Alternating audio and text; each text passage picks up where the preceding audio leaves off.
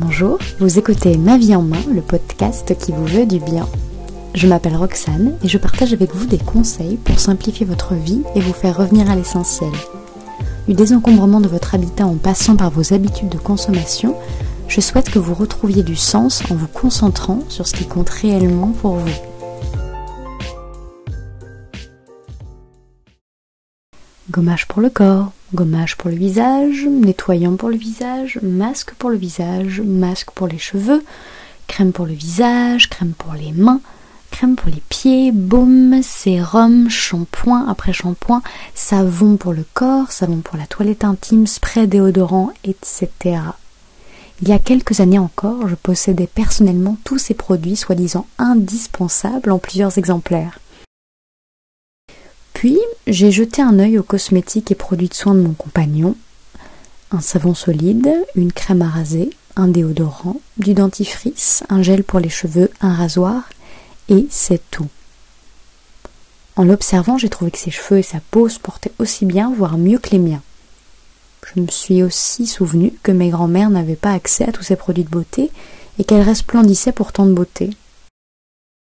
Pourquoi, en tant que femme née à la fin du XXe siècle, ne pouvais-je pas posséder aussi peu que mon compagnon ou mes aïeuls, tout en me sentant bien? Je ne trouvais pas ça juste. Alors, inspirée par leur notion d'essentiel, j'ai décidé de terminer mes produits entamés pour trouver des alternatives plus économiques, naturelles et respectueuses de l'environnement. Mais alors comment pouvez-vous à votre tour désencombrer votre salle de bain, surtout quand vous en êtes arrivé au même point que moi il y a quelques années? Tout d'abord, je vous invite à terminer les produits que vous souhaitez continuer à utiliser et à remettre en question votre manière de consommer les cosmétiques.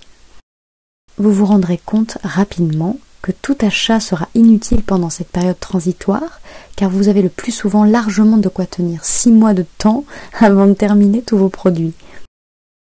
Ma peau n'a jamais été aussi coopérative que lorsque je l'ai laissée vivre sa vie, sans la surnettoyer, parce que je la pensais incapable de le faire seule.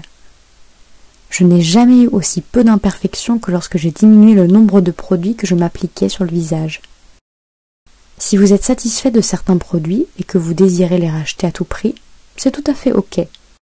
Sinon, pourquoi ne pas tester des alternatives multi-usages naturelles et économiques comme les huiles végétales par exemple?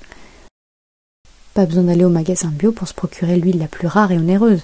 Puis acheter tout un tas de différentes huiles pour divers usages serait complètement contraire à un processus de simplification. Une simple huile de coco ou une huile d'olive remplissent aisément plusieurs fonctions à un prix dérisoire.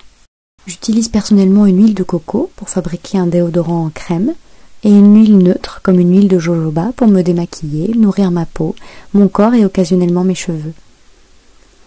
Simplifiez au maximum vos rituels et repérez les produits qui vous conviennent le mieux. Les habitudes ne se changent pas en un jour, alors expérimentez autant de temps que nécessaire le fait d'appliquer moins ou différemment. Le fait maison est une excellente méthode pour espacer les achats et je sais que certaines personnes sont a priori réticentes rien qu'à la prononciation du dentifrice maison à l'argile ou déodorant à l'huile de coco.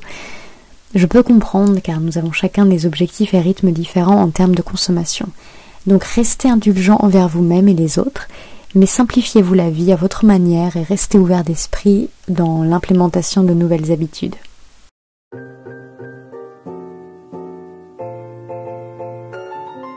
Merci d'avoir écouté ma vie en main. Vous retrouverez les informations relatives à l'épisode dans la description.